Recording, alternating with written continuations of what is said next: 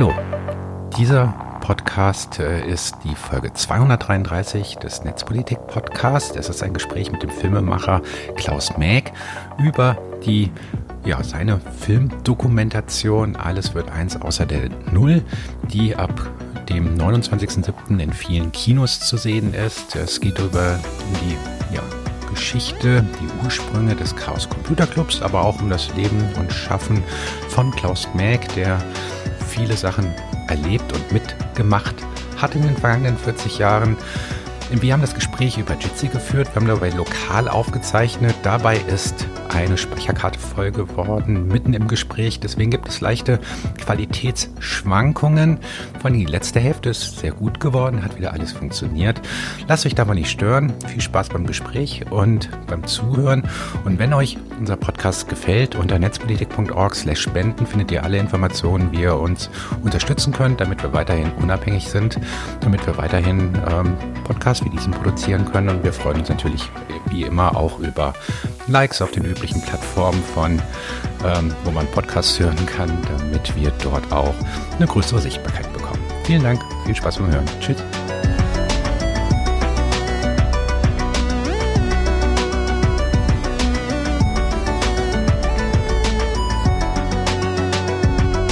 Willkommen zum Netzpolitik-Podcast. Mein Name ist Markus Beckedahl. Mein heutiger Gast ist Klaus Mäg. Hallo. Hallo, Markus. Spricht man das eigentlich Mac oder Mike aus? Ähm, mein Vater hat immer drauf bestanden, das heißt Meg. Das A ist ein Dehnungs-A, aber das ist mir sowas von egal. Mac ist viel einfacher. kann ich verstehen, ja. Beckedal kann auch kaum einer aussprechen. Mhm. Ähm, du bist unter anderem Produzent, Regisseur, Drehbuchautor und hast noch viel mehr in deinem Leben gemacht. Wie stellst du dich vor, wenn dich jemand fragt, was du beruflich machst? Am liebsten als Filmemacher, weil ich tatsächlich nicht nur das eine oder das andere bin und gerne Abwechslung in meinem Leben habe, aber immer schon gerne Filme gemacht habe. Also das hat sehr früh angefangen, dann gab es lange, lange Pausen aber irgendwie bin ich immer wieder zum Filmemachen zurückgekommen. Hm? Was hast du eigentlich ursprünglich gelernt? Also bei meinen Recherchen habe ich äh, die früheste Tätigkeit äh, eine Mitarbeit in einem linksalternativen Buchladen in Hamburg am Schwarzmarkt und gleichzeitiges Taxifahren zur Finanzierung dieser Arbeit gefunden, also die klassische Außenministerausbildung. Das war ein Teil meiner Ausbildung. Ich habe tatsächlich keine Ausbildung in dem Sinne. Ich habe so ein halbes Jahr vom Abi die Schule abgebrochen war eher so in Anarchokreisen unterwegs und habe da keinen großen Sinn mehr gesehen wegen einer bestimmten Punktzahl, die ich irgendwie im Englisch nicht erreicht habe, jetzt ähm, die Schule zu verlängern und bin ja sehr schnell selbstständig geworden. Und das Projekt, was du eben genannt hast, war so das erste, ähm, der erste Laden, den ich auf die Beine gestellt habe. Ja, auf den Werdegang gehen wir später noch ein. Wir reden jetzt vor allen Dingen über dein Dokumentarfilm Alles ist eins außer der Null, den du zusammen mit Tanja Schwerdorf gemacht hast und der am 29.07. in vielen Kinos erscheinen wird. Vielleicht kannst du mal erzählen, was, warum der Film, wie kam es dazu? Eigentlich eine ganz äh, lustige Geschichte, weil ich habe Wau Holland ja gekannt in den hauptsächlich 80er und 90er Jahren Leider hat er ja gar nicht viel länger gelebt, aber ich habe ihn früh in den 80er kennengelernt und habe ihm und dem Steffen Verneri äh, mit der Kamera schon mal über die Schulter geschaut, als wir äh, einen kleinen Film machen durften für ein Kabelpilotprojekt. Es gab noch kein Kabelfernsehen, es fing gerade an. Und Wow und Steffen haben uns auf unseren Wunsch hin vorgemacht, wie man Seiten im BTX-System damals noch hacken kann. Ähm, und äh, wir haben, genau, die haben dann eine Seite in irgendeiner Uni gehackt und ist auch wieder enthackt, damit uns rechtlich auch nichts passieren konnte. Aber wir haben uns vorgeführt, wie einfach das war. Das hat Tanja Schwerdorf, die ich von der Zusammenarbeit bei Fraktus kannte, bei mir zu Hause gesehen und meinte, oh, da müssen wir doch einen Film draus machen. Ich sage, ja gut, aber das sind zehn Minuten da kann man jetzt nicht so viel draus machen. Ja, dann überlegen wir uns was. Und sie hat mich angesteckt mit ihrer Euphorie. Und dann haben wir ein Konzept geschmiedet und angefangen, ein Drehbuch zu schreiben, genau. Wann war das in etwa? Das war ziemlich genau 2016, fünf Jahre sollte das her sein, weil vier Jahre hat die Arbeit am Film gedauert. Das ist relativ normal, gerade für so eine Doku. Und das andere Jahr war jetzt die Wartezeit, weil der ist ja schon über ein Jahr fertig, der Film. Also Anfang 2016 haben wir angefangen. Und wie entsteht so ein Dokumentarfilm? Also ich habe gesehen, ihr habt eine ganze Menge Filmförderung dafür bekommen. Das gehört ja heutzutage dazu. Sucht man dann erstmal lange das Geld zusammen, schreibt Anträge und fängt dann an, Archivbilder zusammenzusuchen? Oder wie muss man sich das vorstellen über vier, fünf Jahre? Ähm, das ist tatsächlich der Prozess, das Geld erstmal äh, zu beantragen für, für ein Treatment, bevor man Antrag für ein Drehbuch macht, um zu sehen, ob man überhaupt Chancen hat.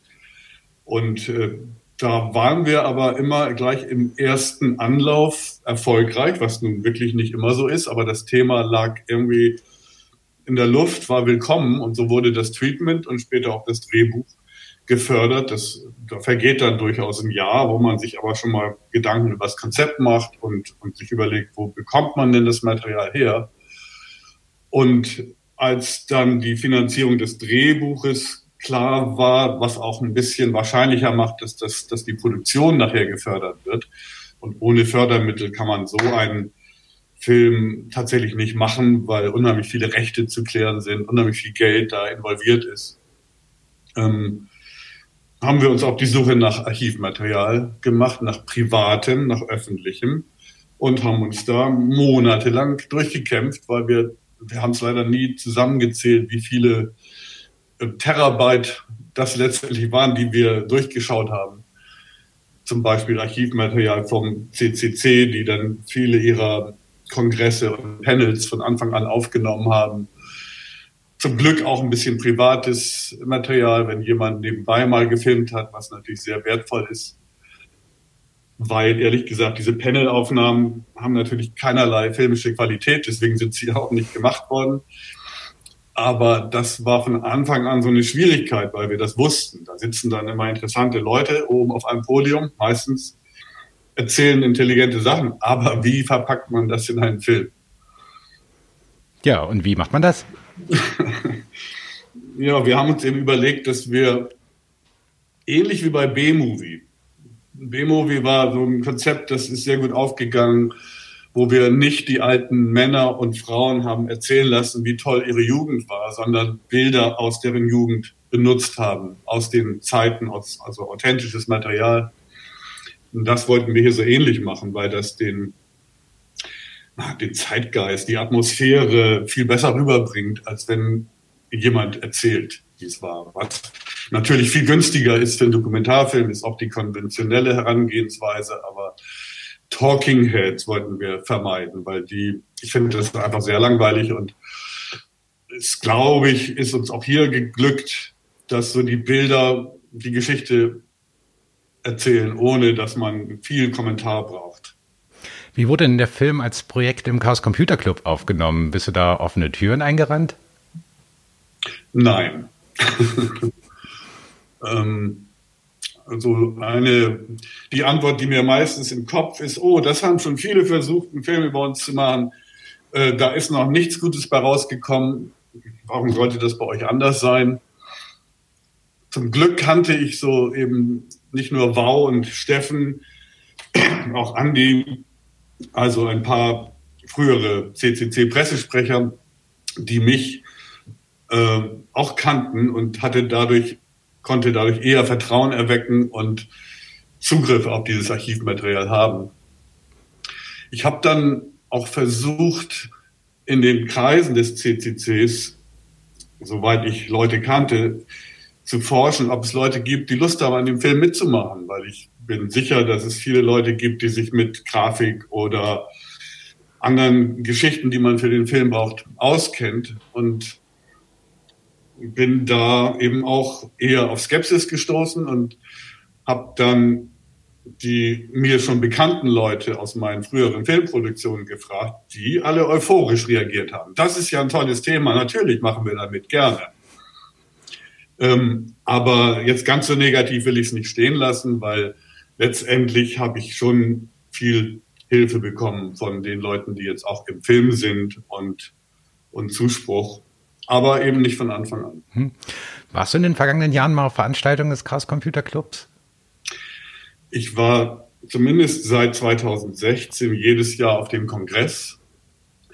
Vorher habe ich davon mitbekommen, aber war jetzt nicht so aktiv da. Aber das erste Mal, vielleicht war es auch 2015, hat mich so angefixt, dass ich äh, ja jedes Mal hinging, weil es einfach so, eine, so einen fantastischen Kongress habe ich vorher noch nie erlebt. Äh, oder Festivals. Ich war ja auf vielen Musik- und Filmfestivals, weil das die Themen waren, denen ich mich vorher beschäftigt habe. Aber sowas gut organisiertes und intelligentes und diszipliniertes habe ich selten erlebt. Das hat mich sehr fasziniert und deswegen, leider war ich noch nicht auf Camps, aber das kann ich ja noch nachholen. Ja, die gibt es leider nur immer alle vier Jahre. Da warten wir auch alle ja. drauf. ähm, ihr habt vor fünf Jahren mit dem Projekt begonnen. In der Zwischenzeit ist der Dokumentarfilm All Creators Welcome von der Filmemacherin äh, Sandra Trostel äh, erschienen. Hat das euch beeinflusst, dass da auf einmal ein anderer CCC-Film noch irgendwie da ist? Das hat uns am Anfang sicher nervös gemacht. Aber Sandra kommt ja aus der gleichen Stadt. Das heißt, wir haben uns dann auch getroffen und sie war noch bei der Arbeit. Ich mache das auch. Und dann haben wir das aber die Konzepte verglichen und gesehen, dass zwei ganz verschiedene Geschichten sind, dass ich mehr die Geschichte des CCC erzählen wollte und das entlang von Bau Hollands äh, persönlicher Geschichte und das war halt ein völlig anderes Konzept, deswegen war das von Anfang an noch kein Problem. Hm. Ja, der Großteil eures Filmes spielt ja tatsächlich in der Zeit, wo war Holland lebte. Ich habe noch seine letzten ein, zwei Jahre mitbekommen. Äh, und viele andere kennen ihn und seine Rolle nicht, die jetzt in den letzten Jahren irgendwie in den Chaos Computer Club reingefallen sind, einen ganz anderen Club irgendwie erleben, in diesen Events, die du auch schon beschrieben hast. Was war die Rolle von War Holland aus deiner Sicht und was machte ihn so besonders? Ich finde das Wort Gründerseele ganz schön. Also er war irgendwie so die, die Seele des Clubs. So wie ich das mitbekommen habe, war er nicht der beste Hacker im technischen Sinn, aber er hat ja auch schon immer erklärt, dass Hacken sich nicht nur auf Computertechnologie beschränkt. Und, und dieses Verständnis von Beziehung Computer, also Mensch und Maschine, das äh, hat mich immer fasziniert und das, das hat er in den Club von Anfang an reingebracht. Deswegen fand ich, finde ich seine, seine Arbeit und sein Leben so wichtig, eben auch für die Leute, die ihn nicht mehr kennengelernt haben. Was mich dann auch auf einem Kongress ähm, oder uns auf einem Kongress sehr verwundert hat. Wir, der war ja, Bau war eine Weile in Ostdeutschland in den 90ern an der Technischen Uni Ilmenau. Und die haben so ein, ein Fernsehprogramm von Studenten, wo ich habe die gefragt, kann das sein, dass ihr an der Uni vielleicht Material von Bau Holland habt, weil der hat ja bei euch doziert und den sagte aber der Name nichts. Und das war auch so ein Chaos Communication Kongress das hat uns nochmal bestärkt darin, diesen Film zu machen, um auch den jüngeren Leuten, die Bau nicht mehr mitgekriegt haben, ähm, zu zeigen, wer Bau Holland war. Mhm. Hat sich dein Blick auf den Chaos Computer Club während der Arbeit verändert?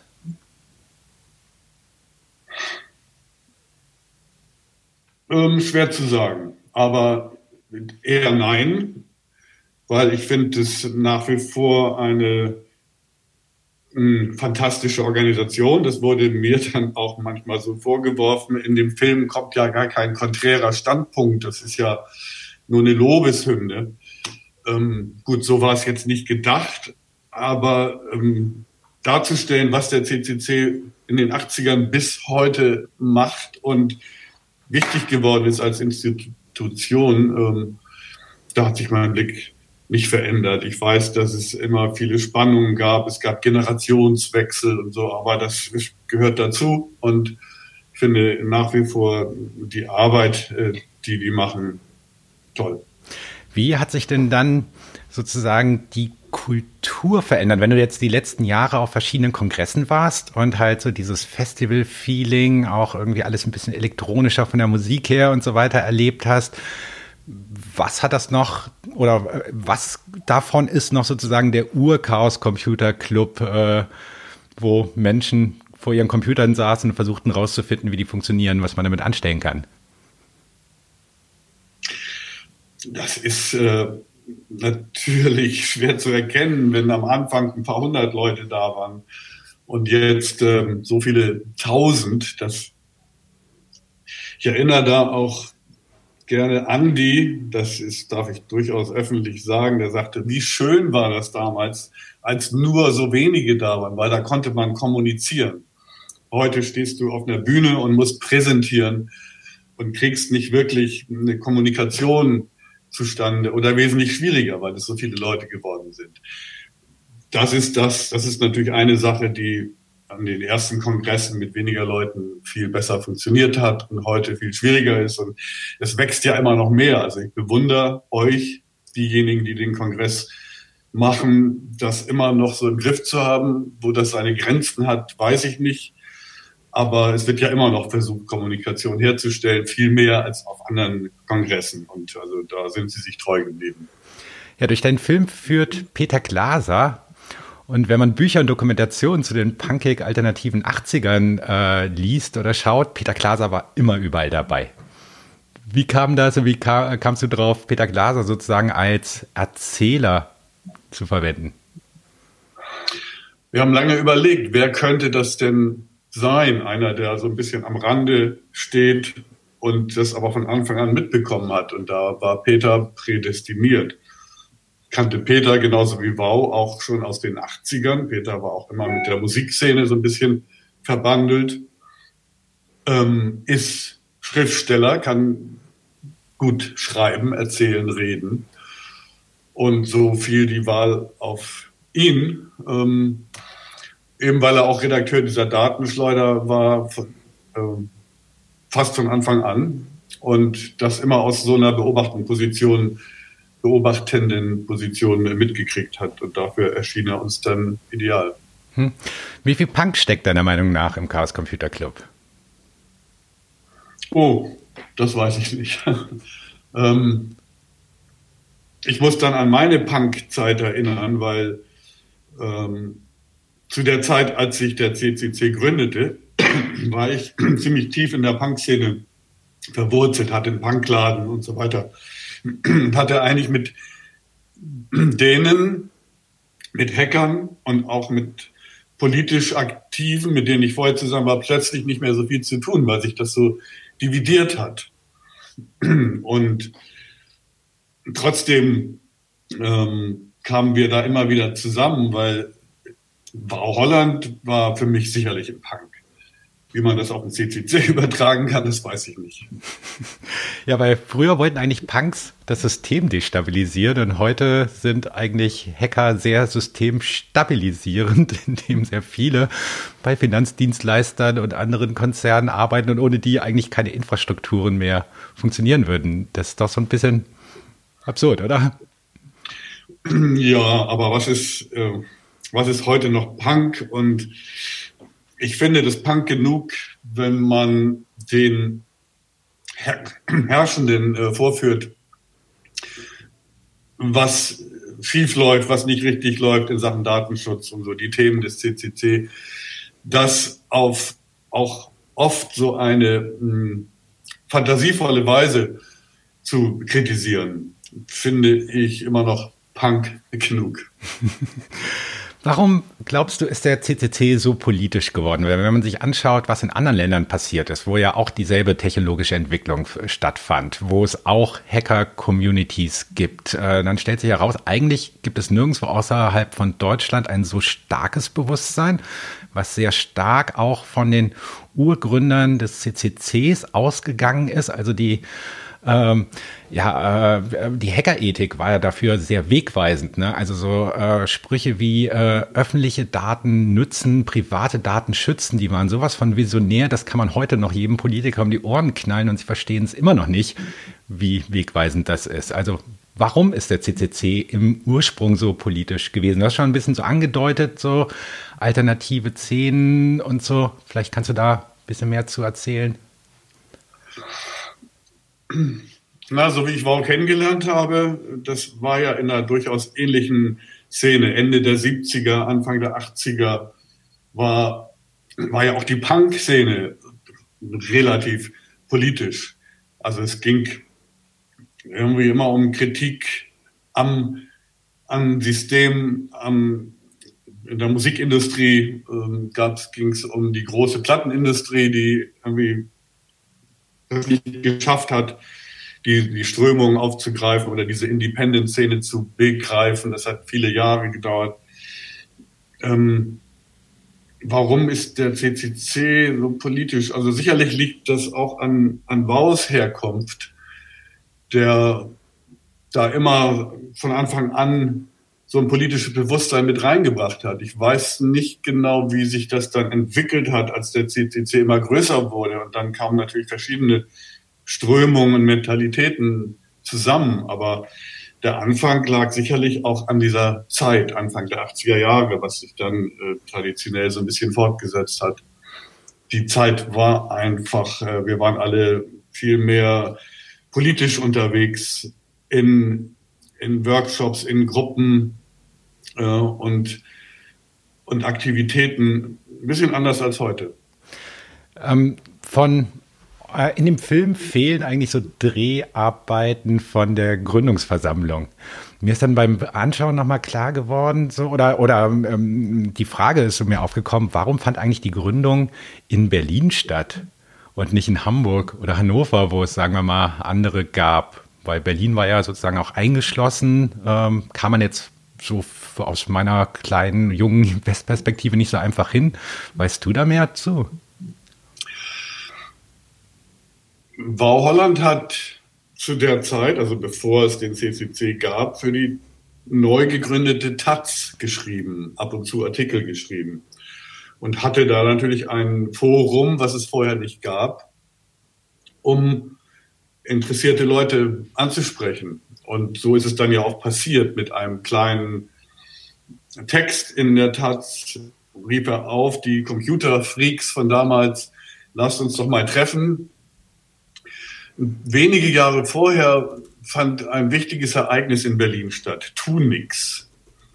Eine große ähm, Versammlung von autonomen Gruppen, autonom denkenden Leuten, die sich da getroffen haben, woraus dann sehr viel entstand, unter anderem sowas wie die Taz, ähm, sowas wie die Frauenbewegung und auch der CCC.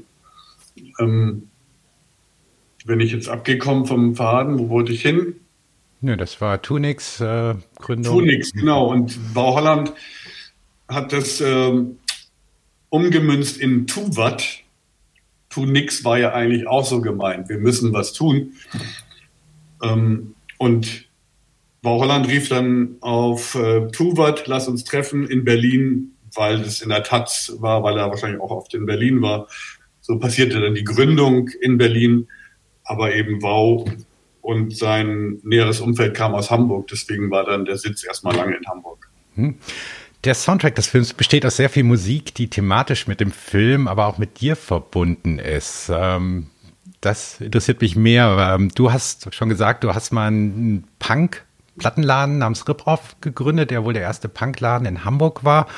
Und dann habe ich eine lustige Geschichte gelesen. Du hast den Zickzack-Label-Gründer Alfred Hilsberg mal im Taxi gefahren und ihm dein Fanzine mit einem ähm, ja, erfundenen Interview mit Johnny Rotten irgendwie mitgegeben. Und dann warst du irgendwie beim Zickzack-Label dabei, was so in den 80ern sehr ja, bedeutendes Indie-Label eigentlich waren, viele Bands aus so einem alternativen Umfeld promotete. Kannst du dazu mal was erzählen? Das war noch während meiner Taxi-Zeit, wo ich, ähm, genau, ein, wir haben ein Magazin, mit einem Freund zusammen habe ich ein Magazin für radikale Lebensfreude gemacht. Sowas wie später die Punk-Fanzines, aber eher so ein Vorläufer mit, ähm, ja, wilden Themen, also anarchistischen Geschichten, aber auch Geschichten über UFOs oder über die über Schokolade als Droge. Und dann kam gerade Punk auf. Ich habe versucht, Johnny Rotten zu interviewen. Ich hatte anscheinend Telefonnummern, das ist mir nicht gelungen. Dann habe ich das erfunden, weil ich wollte einfach äh, den, das rüberbringen. Das war kurz bevor Punk auch in Deutschland explodierte. Und Alfred Hilsberg saß mit jemand anders im Taxi und redete über Punk. Das war halt noch sehr neu und frisch. Und ich sagte, ich habe da übrigens was, gebe ich dir mal mit. Und so haben wir uns kennengelernt. Ich habe dann nicht beim Zickzack-Label mitgemacht, aber also Alfred hat das Zickzack-Label gemacht und ich habe praktisch die Platten verkauft, erst im Rip-Off-Laden und der Laden ist dann sehr schnell zum Vertrieb geworden, weil immer mehr Punkläden eröffnet haben in anderen Städten, die dann auch unsere Platten haben wollten. Und so ist Rip-Off dann zum, zum Independent-Vertrieb geworden, der sehr schnell, das ging alles wahnsinnig schnell damals, auch ins Ausland geliefert hat, weil auch Amerikaner und Japaner plötzlich deutsche Independent-Singles haben wollten, weil die irgendwo besprochen wurden. Ähm, aber im Taxi hatten wir uns kennengelernt und dann haben wir da viele Jahre zusammengearbeitet, aber jeder von uns hatte seine eigene Firma. Also Alfred hat sich immer um das Label gekümmert, hat die ganzen Bands produziert. Viele, einige von denen gibt es heute noch. Und ähm, den Rip-Off-Vertrieb, den gab es nur fünf Jahre. So lange hat es gedauert, bis die böse Plattenindustrie auf den Trend aufgesprungen ist und die neue deutsche Welle vermarktet hat. Und das hat uns dann, wie sagt man, den gar rausgemacht. Mit deren Marketing-Power konnten wir nicht mithalten. Und wir, das war dann nicht nur Rip-Off, sondern viele andere kleine Label und, und Vertriebe, die in so einer Kettenreaktion dann leider pleite gingen. Ja, und eine eurer ersten Platten war von Abwärts Computerstart, der auch in der Doku vorkommt, was so damals war wohl eines der erfolgreichsten deutschen Punk- Sachen war. Das war, glaube ich, sogar die Nummer eins auf Zickzack, ne? die erste Single. Hm. Das kann gut sein, aber das liegt einfach am näheren Umfeld. Also ich kannte die Band, habe mit denen gearbeitet, nicht wirklich als Manager, sowas brauchte man nicht. Äh, aber als Organisator, ich habe dann mit denen die Plattencover entworfen und habe bei Live-Gigs gemischt, weil das war irgendwie so in der Zeit 81, 81 so die, die Band der Stunde. Auch wenn sie ehrlich gesagt gar nicht wirklich Punks waren, sondern auch alle schon ein paar Jahre älter, aber ein bisschen auf den Zug aufgesprungen, weil sie es konnten. Und Computerstart hat sich, naja, zu so einem Klassiker entwickelt, den, der natürlich in den Film gehörte. Hm. Du warst Super 8 Filmer Deswegen, du bezeichnest ja auch Filmemacher und hast 1984 den Cyberpunk-Film Decoder mitgemacht, der wahrscheinlich nach Welt am Draht so der einer der ersten deutschsprachigen ja, Cyberpunk-Geschichten war. Und da gibt es auch viele lustige Sachen im Internet zuzulesen. Ich habe den auch letzte Woche mal mir angeschaut äh, und fand ihn total faszinierend, äh, obwohl ich die Geschichte nicht mehr nacherzählen kann. Das Problem kennt ihr wahrscheinlich. Und vor allen Dingen, ja. am ersten Tag wurde entschieden, wer Regisseur wurde. Habt ihr das so ausgewürfelt? Das hat sich ergeben, weil Musha der lauteste war, aber auch die stärksten visuellen Ideen hatten. Wir waren bis zum ersten Drehtag so ein Vierer-Team. Wir haben irgendwie das Buch zusammengeschrieben und alles äh, vorbereitet, was man eben braucht, Kostüme, Locations und haben gedacht, das machen wir weiter im Team und mussten dann eben lernen, dass beim Film ist es schlecht. Du brauchst eine Person, die die letzten Entscheidungen trifft, sonst sitzt man vor jeder Szene endlos da und diskutiert. Beim Film ist das, naja, allein aus finanziellen Gründen nicht machbar und so hat sich das ergeben, dass dann ich nicht der Regisseur des Films war, obwohl ich den Film bis heute als meinen Film bezeichne, weil die anderen drei sich eigentlich alle verabschiedet haben von dem Thema. Und der Film lustigerweise in den letzten wenigen Jahren so ein kleines Revival erlebt. Also das ist schon irre, so viele Jahre später.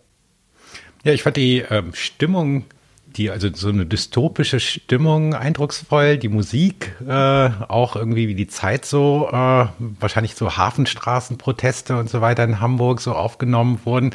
Aber kannst du vielleicht mal kurz erzählen, was die, die Story dahinter ist, außer dystopische Kontrollstaat-Sachen? So, der Untertitel war immer Musak is more than music. Also es ging um funktionelle Hintergrundmusik die in Kaufhäusern, ähm, Läden, Fabriken und so lief. Das hat sich inzwischen ein bisschen geändert, obwohl heute heißt das nur anders. Es gibt nach wie vor Musik, die halt so eine bestimmte Atmosphäre erzeugt, damit Leute, Konsumenten oder Arbeiter sich wohlfühlen. Die ist auf den Biorhythmus abgestimmt und kann dich daher manipulieren.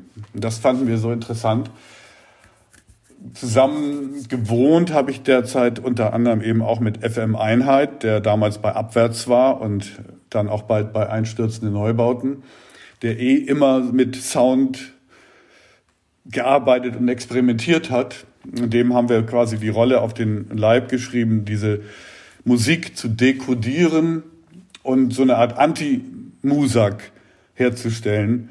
Denn wenn man mit Musik Menschen beeinflussen kann, dann kann man das ja auch äh, mit seinen eigenen Vorstellungen machen. Darum geht es in dem Film, in dem FM Einheit mit seinen Straßenpiraten am Ende ja Krawalle auslöst.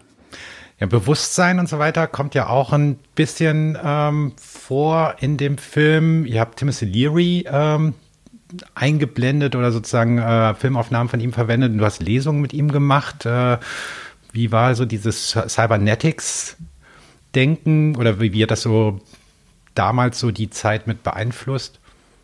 Da gehe ich noch mal einen Schritt zurück, weil du Decoder auch als Cyberpunk-Film äh, beschrieben hast. Das Wort, den Begriff gab es damals ja noch gar nicht. Der kam erst in den 90ern auf. Also wir wussten da noch nichts von Cyberpunk, aber hatten eben auch zum Beispiel Genesis P. Orridge, ein, ein Musiker von Throbbing Gristle oder Psychic TV aus England, ähm, zur Mitarbeit gewonnen, der in dem Film Decoder da diesen legendären Satz sagt, der auch von ihm kommt, Information ist wie eine Bank, die geknackt werden muss. Es ist unsere Aufgabe, die Bank zu knacken und die Informationen für alle erhältlich zu machen. Ähm, in den 90er Jahren war dann eher Cyberpunk ein Thema, dann gab es irgendwie Literatur und auch andere Filme zum Thema. Und das war eine Zeit, wo ich dann auch Wow Holland wieder getroffen habe. Auf Festivals in Italien zum Beispiel, wo der Film Decoder sehr gut ankam, viel besser als in Deutschland. In Deutschland ist der eigentlich damals untergegangen. Und da haben sich dann immer wieder Schnittpunkte ergeben mit Wow und dem CCC in den 90er Jahren durch diese Cybergeschichte. Und da passt auch Timothy Leary rein. Ich glaube, Wine. Das war, glaube ich, 1990, als es die Gelegenheit gab, dass er in Deutschland war. Das haben wir in Hamburg und Berlin Lesungen mit ihm veranstaltet. Da gibt es ein Foto, was ich erst nach dem fertigen Schnitt des Films entdeckt habe, wo Bau Holland mit Timothy Leary in der, im Backstage sitzt. Das heißt, da war er auch. Das hatte ich nun gar nicht mehr erinnert, aber so ergaben sich da immer wieder Treffen und, und Schnittpunkte, weil klar, Timothy Leary war einer der frühen, der erkannt hat, dass ähm, der Cyberspace, wie es damals ja hieß, völlig neue Möglichkeiten gibt und davon geträumt hat, demnächst können wir in ein paar Jahren kann jeder seinen eigenen Fernsehkanal machen. So ist es ja auch gekommen. Leider nicht mit der gewünschten Anarchie, die wahrscheinlich auch ein Timothy Leary da im Kopf hatte, sondern mit ganz anderen Konsequenzen, die wir heute lernen. Aber in den 90ern war das eine, naja, fast so eine Utopie. Also das sah alles sehr rosig aus. Du warst, und da wird es wahrscheinlich ein bisschen ungenau, bei Wikipedia und Co. auch mal Manager, Berater und Videokünstler für die Einstürze Neubauten. Du hast gerade schon mal gesagt, äh, mit FM Einheit hast du zusammen gewohnt. Wie ist es dazu gekommen und was hast du da dann konkret gemacht? Ich war, wie gesagt, mit Abwärts befreundet, beziehungsweise habe mit denen zusammengearbeitet, Anfang der 80er. Da lernten wir auch die Einstürze Neubauten kennen. Das erste Konzert in Hamburg war so ein unvergessliches Konzert in der Markthalle. Da gab's Krawalle, weil Alfred Hilsberg war immer jemand, der gerne provoziert hat. Er hat dann irgendwie Avantgarde-Bands, die auf Glühbirnen und Cello spielen, zusammen mit so Hardcore-Punk-Bands auf eine Bühne gebracht.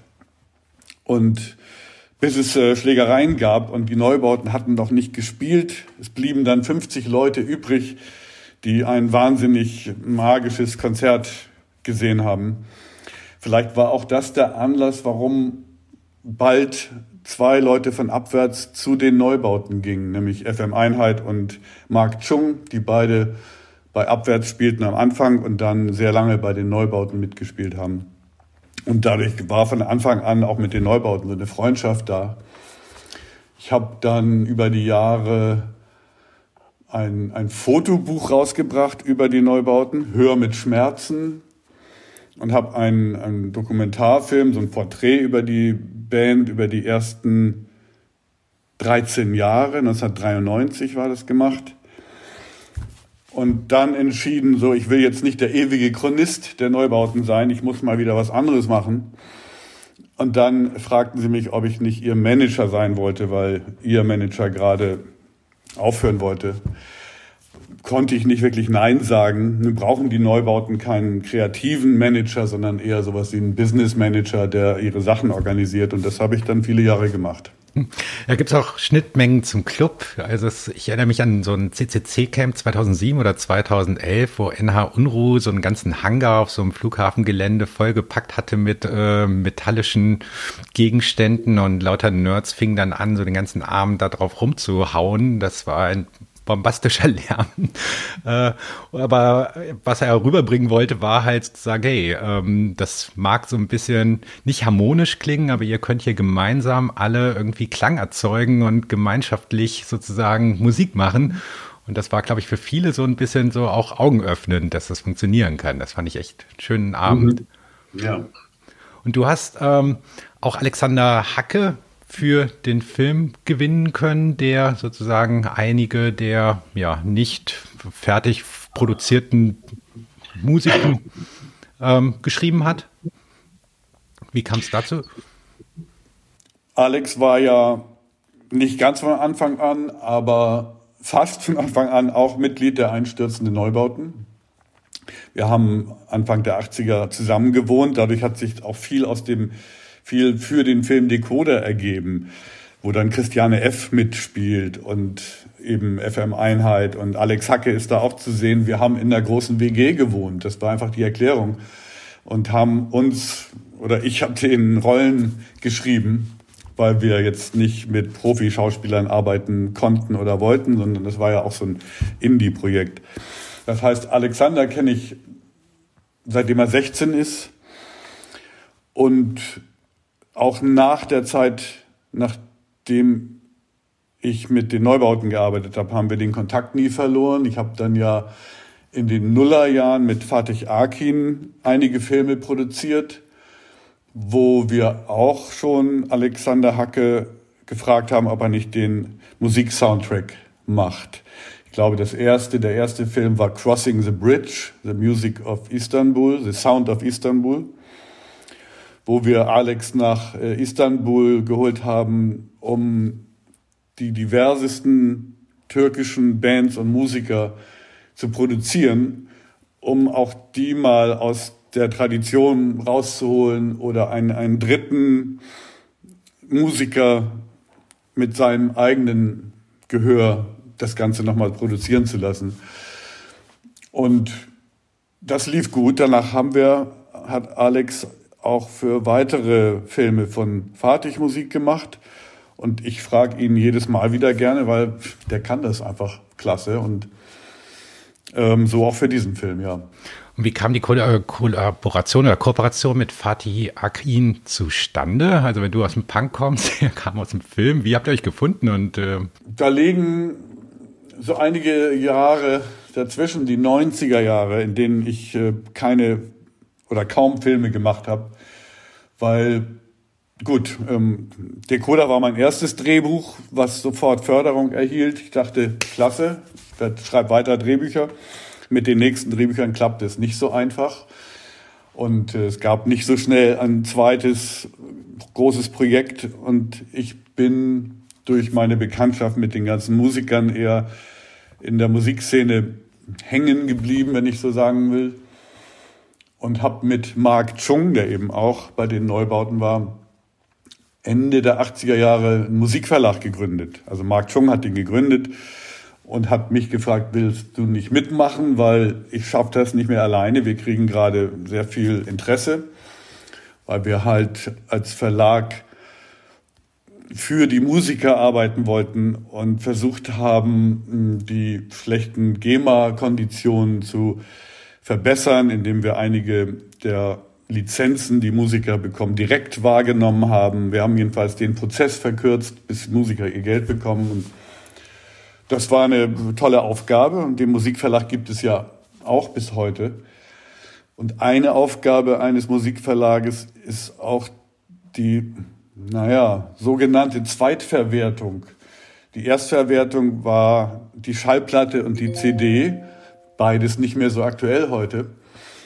Und dann hat man versucht, diese Aufnahmen noch ein zweites Mal zu verwerten, zum Beispiel in Filmen, vielleicht auch in Werbung, ähm, in Videos, irgendwo, wo man Musik braucht, heute natürlich auch im Internet. Und ich habe versucht, unsere Musik, die bei uns verlegte Musik, an Filmemacher, ähm, Filmemachern anzubieten. Und Fatih Akin in Hamburg lag natürlich nahe. So haben wir uns irgendwann kennengelernt und ich habe bei Gegen die Wand war der erste Film, bei dem ich mit Fatih zusammen die Musik ausgesucht habe und dann die ganze Musik geklärt habe. Das sollte ja auch oder war ja auch ein eher so ein Punk-Film, also ein harter, aufrüttelnder Film und keiner von uns konnte ahnen, dass der dann den goldenen Bären gewinnt. Aber dadurch kam natürlich Bewegung in die Sache. Das war gar nicht so ohne. So ein goldener Bär ist zwar toll, aber das fühlte sich an, als wenn so ein Lastwagen über einen wegfährt, weil auf einmal die Ansprüche riesig werden. Was machst du denn jetzt als nächstes? Das muss ja noch besser werden. Und Gut, aber so haben wir dann ähm, viele weitere Filme zusammen gemacht, weil wir während der Zeit, wo ich als Music Supervisor, wie es dann heißt, mit ihm gearbeitet habe, uns so gut verstanden haben und er seine eigene Produktionsfirma gründen wollte, sich selbstständig machen wollte und ich schon ein bisschen Erfahrung, bisschen kaufmännische Erfahrung hatte. Und so haben wir dann fast zehn Jahre zusammen die Firma Corazon International betrieben. Und in der Zeit habt ihr unter anderem Crossing the Bridge, Fraktus und Soul Kitchen gemacht, den ich auch ja. zuletzt nochmal im Fernsehen gesehen habe und der so eine sehr schöne Hommage an Hamburg mhm. ist. Ähm, du hattest gerade Mark Chung und Freibank genannt. Das war sozusagen der in deiner Geschichte so einer der wenigen Gegensätze sozusagen zum Chaos Computer Club, die ich entdecken konnte, weil ähm, in der ganzen Debatte ums Urheberrecht. Copyright or wrong?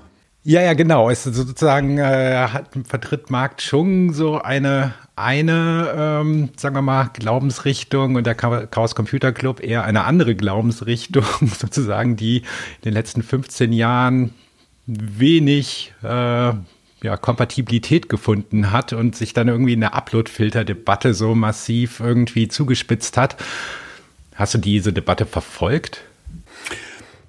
Ähm, nicht im Detail, aber ich weiß, dass ich da von Anfang an so zwischen den Stühlen saß, weil Urheberrecht, dadurch, dass wir für viele Independent-Künstler, Musiker gearbeitet haben, noch konkreter Komponisten und Texter, also die Kreatoren der Musik, ähm, und auch festgestellt haben, wie viel Geld an denen vorbeigeht, was dann von anderen kassiert wird oder gar nicht kassiert wird, bin ich schon nach wie vor dafür, dass Urheber vergütet werden sollen für, für ihre Kunst, von der sie leben.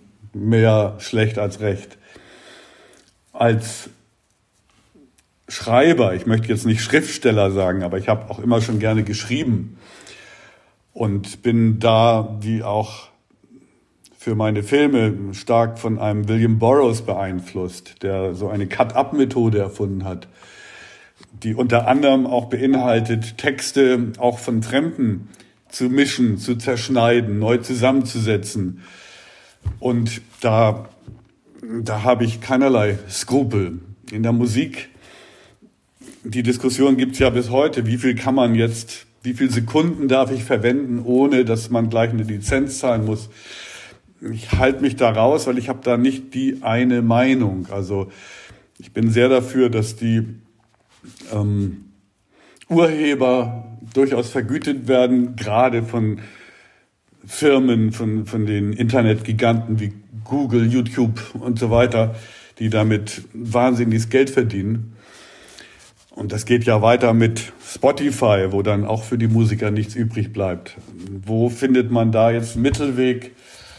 Das ja, überlasse ich gerne den Experten und möchte mich da nicht unbedingt auf eine Seite stellen, aber wenn, dann eher auf die der Musiker.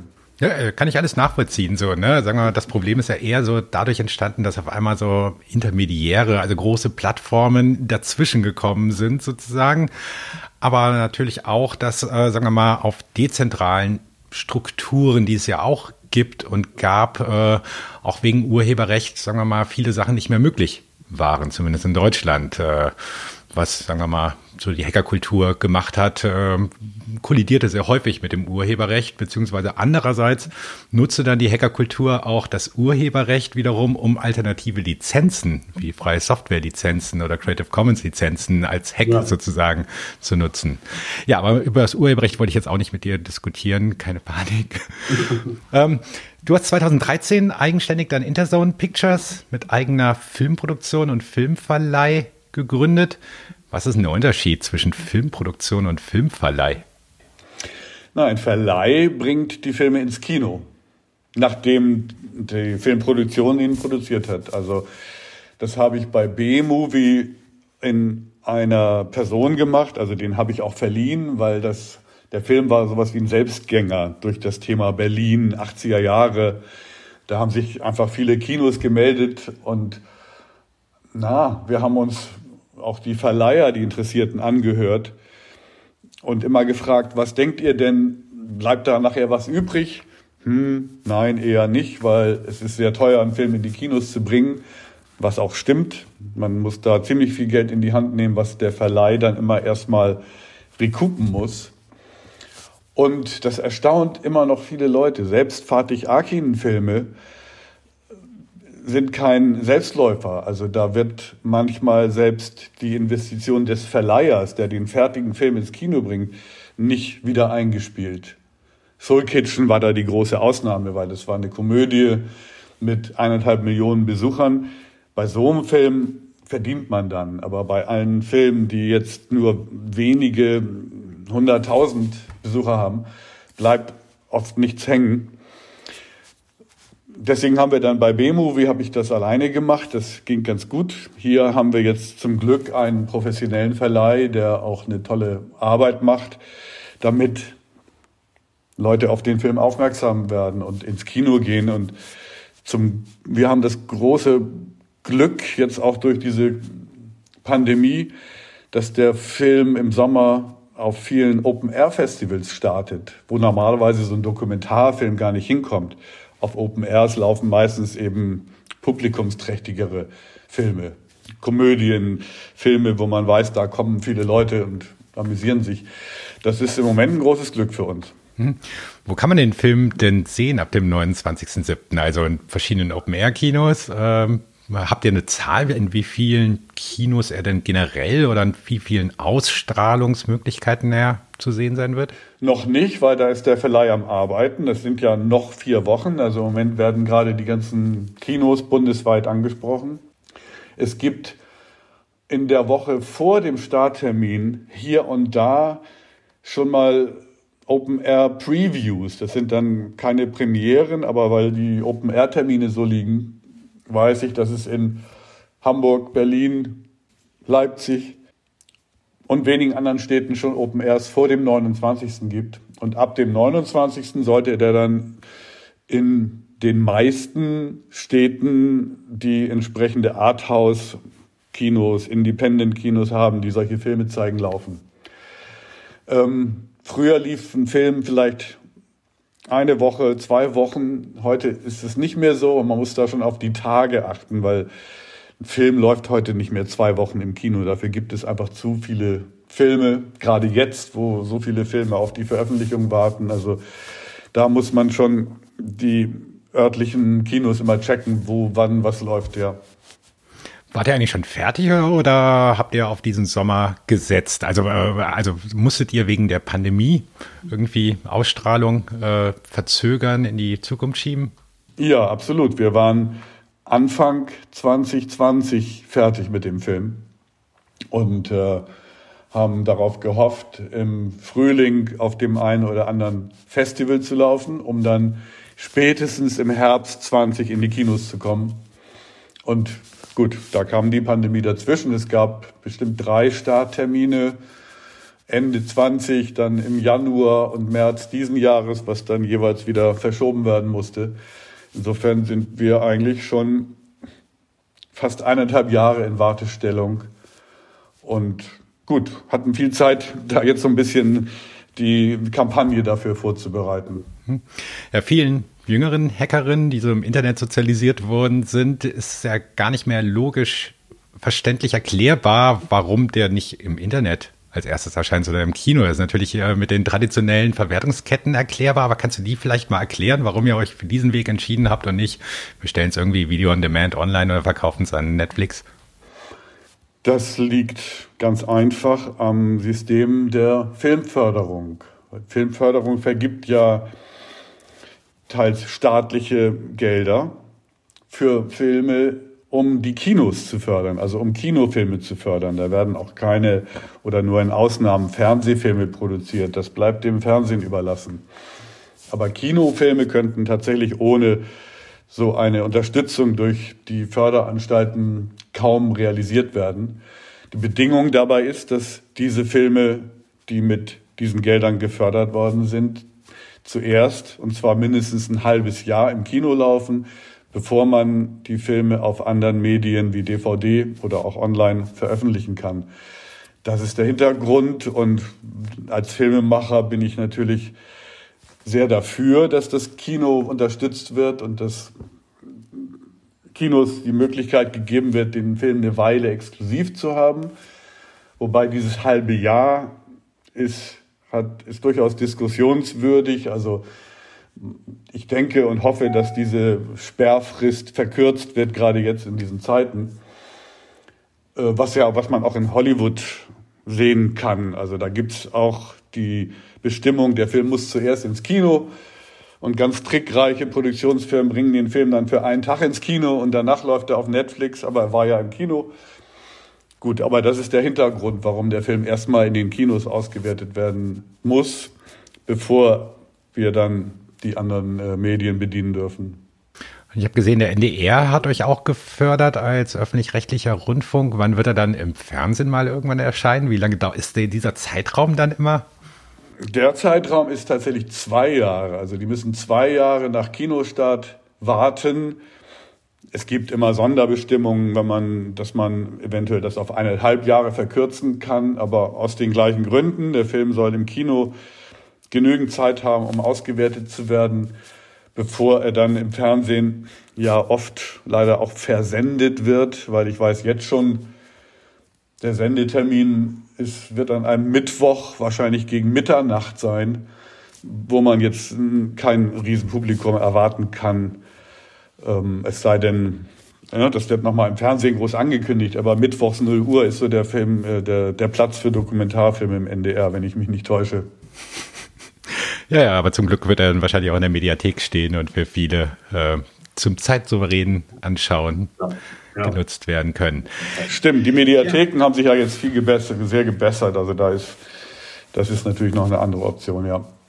Ich kenne kaum noch jemanden außer älteren Menschen, die irgendwie lineares Fernsehen gucken. Deswegen ja. Sendezeiten so von 0 Uhr ist eigentlich immer für mich so egal, weil Hauptsache das steht in der Mediathek. Aber ich muss gestehen, also ich wäre auch mit einem früheren Kinorelease unseres Films zufrieden gewesen, auch wenn, also wenn die Kinos im Januar aufgehabt hätten und wahrscheinlich nur sehr wenige Leute ins Kino gegangen wären, weil ich dann ein paar Monate später hätten wir den Film anders, also online veröffentlichen können und natürlich ein wesentlich größeres Publikum erreicht, was wir jetzt frühestens im Winter machen können. Ähm, aber darauf freue ich mich natürlich auch, weil ich weiß, wie viele Leute nicht ins Kino gehen. Ja, ich werde auf jeden Fall mir den Film im Kino nochmal anschauen. Ich konnte einen Screener vorab sehen und fand ihn so toll, dass ich ihn nur empfehlen kann. Klaus, vielen Dank für das Gespräch. Schaut euch den Film im Kino an äh, oder anschließend auf Streaming-Plattformen, wo man ihn dann erwerben kann. Habt ihr da auch schon Pläne, wo er dann zu finden sein wird? Wird er überall zu finden sein oder auf speziellen Video-on-Demand-Plattformen, wie alles Kino beispielsweise, wo ich Decoder entdeckt habe? Äh, da gibt es noch keinen genauen Plan. Das ist dann in der Hand des Verleihs. Also sicherlich nicht auf Netflix oder Amazon, wenn dann vielleicht viele Jahre später, aber auf den handelsüblichen Videoplattform. Und da werden wir sicherlich mit dem CCC auch noch was äh, organisieren können, dass es da spezielle Plattformen gibt und so. Das ist aber alles ein Thema für den Winter. Ja, da kommt dann die Urheberrechtsproblematik wieder ins Spiel, wenn der Chaos Computer Club seine Infrastrukturen bereitstellen soll. Ja, vielen Dank. Das war ein interessantes Gespräch. Hast du schon Pläne fürs nächste, für den nächsten Film? Noch nicht konkret. Ehrlich gesagt, nach ähm, diesen vier oder jetzt fünf Jahren habe ich mir selber meine Pause verordnet und äh, bin ja auch immer noch dabei, den Film jetzt zu promoten und zu begleiten. Und äh, lass mir im Moment mal einen Augenblick Zeit. Dann wünsche ich viel Erfolg, gute Erholung und ja, Dankeschön. Gerne. Vielen Dank für das äh, Gespräch auch, für die Möglichkeit.